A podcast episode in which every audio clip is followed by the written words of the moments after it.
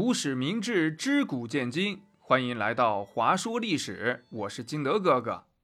上回呀，咱们讲到战国七雄中的韩赵魏三家分晋，三个小弟干掉了大哥，自己成了大佬，那可就得有大佬的样子。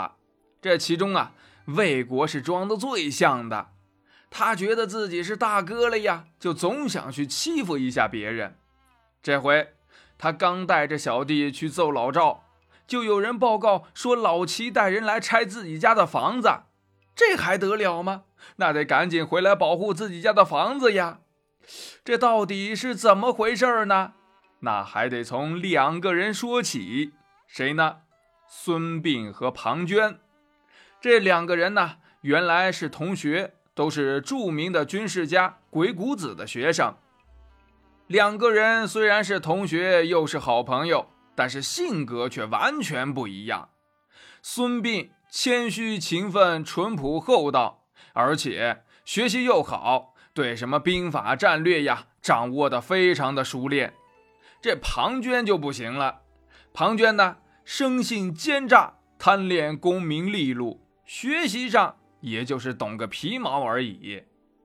有一天呢。庞涓听说魏国要招聘将军，他在学校可就待不住了，跟老师提交了退学申请，连夜就到魏国参加了面试。俗话说得好啊，“名师出高徒”，这句话一点都不假。别看庞涓在学校就是个学渣，但是呀，在众多面试者里边，他可就脱颖而出了，成功的当上了魏国的将军。而且他还利用所学的知识，把魏国周边的小诸侯国，呃，什么宋啊、鲁啊、魏呀、郑啊，哎，全部都给打败了。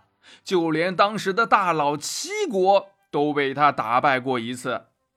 这下庞涓的名声大振呐，一度成为魏国中老年妇女的偶像。连庞涓自己都觉得自己离战神。就只有一个泥像的距离了。就在这个时候呢，魏国有人去到鬼谷子的学校，找到了孙膑，热情地邀请他也到魏国做将军。连老师鬼谷子都觉得孙膑学习成绩优异，应该去当这个将军。而孙膑呢，以为是庞涓让他来请自己的，他也就高高兴兴地去了。等到了魏国。庞涓突然发现自己的这位老同学的能力比自己可强得太多了，他害怕孙膑把自己的位置给抢走啊，于是他可就动起了坏心眼儿。他知道孙膑是在齐国出生的呀，于是就故意问他：“哎呀，孙膑呀，哎，你家里边还有没有什么亲戚了呀？哎，你想不想你的家呀？”孙膑没想那么多呀，以为庞涓就是关心自己呢。唉，虽然我家亲戚都去世了，但是谁能不想家呢？呃，不过呀，我现在已经来魏国工作了，这事儿呀，咱就不提了。半年以后，孙膑早就把这事儿给忘了，庞涓这才去魏王面前打小报告。说孙膑跟齐国还有联系，他要通敌叛国。结果这魏王也是个糊涂虫，都没有搞明白怎么回事就相信了庞涓的话，把这孙膑的膝盖骨给挖掉了，脸上还给他刺上“私通敌国”四个字。从此呀，孙膑再也站不起来了。而庞涓呢，还装好人的，每天照顾孙膑呢。为了报答庞涓的恩情，孙膑答应庞涓把孙武子十三篇默写给他。就在快要写完的时候，孙膑才知道真相，他赶紧装疯卖傻，这才保住了自己的一条小命儿。这时候呢，墨家的创始人墨子又把孙膑推荐给了齐国的大将田忌。原来呀。让魏王去请孙膑的不是庞涓，而是他墨子。齐威王听完田忌的汇报以后，下令让他无论如何要把孙膑给接到齐国。田忌也是费了很大的力气，终于才接到孙膑。等到了齐国以后呢，有一次齐王让大家一起赛马，第一次田忌输给了齐王，孙膑就跟田忌说，让他再跟齐王比一场。第二次赛马呢，一样的马，孙膑就告诉田忌，让他用自己的下等马去跟齐王的上等马比。再用自己的上等马跟齐王的中等马去比，用自己的中等马去跟齐王的下等马去比，最终田忌以两胜一负的成绩获得了胜利。这就是著名的田忌赛马。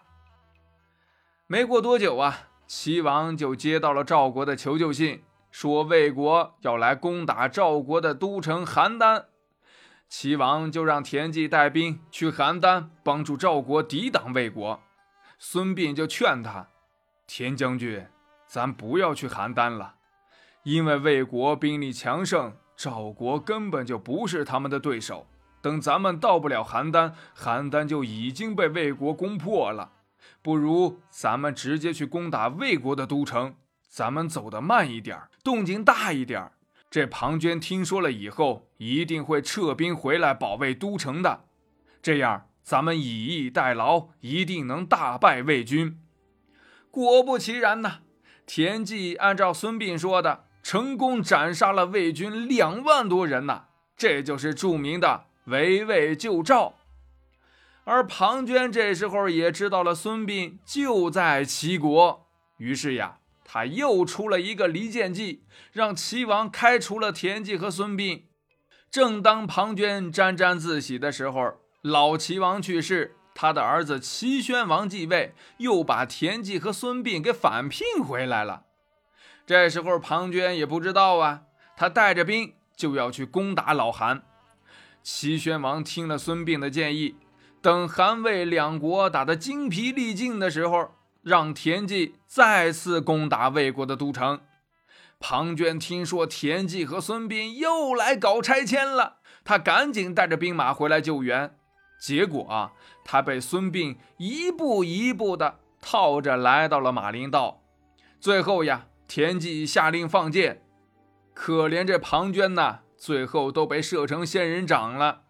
这就是孙膑和庞涓的故事。这个故事也告诉我们。害人终害己，还是要做个善良的人呐。不过呀，天下大事一定是合久必分，分久必合的。前面咱们也说过，战国时期各诸侯国是相互吞并的。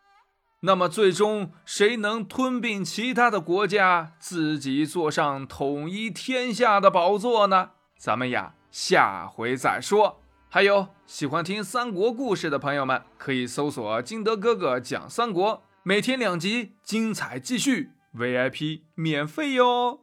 好了，本期节目就到这里，咱们下期节目再见，拜拜。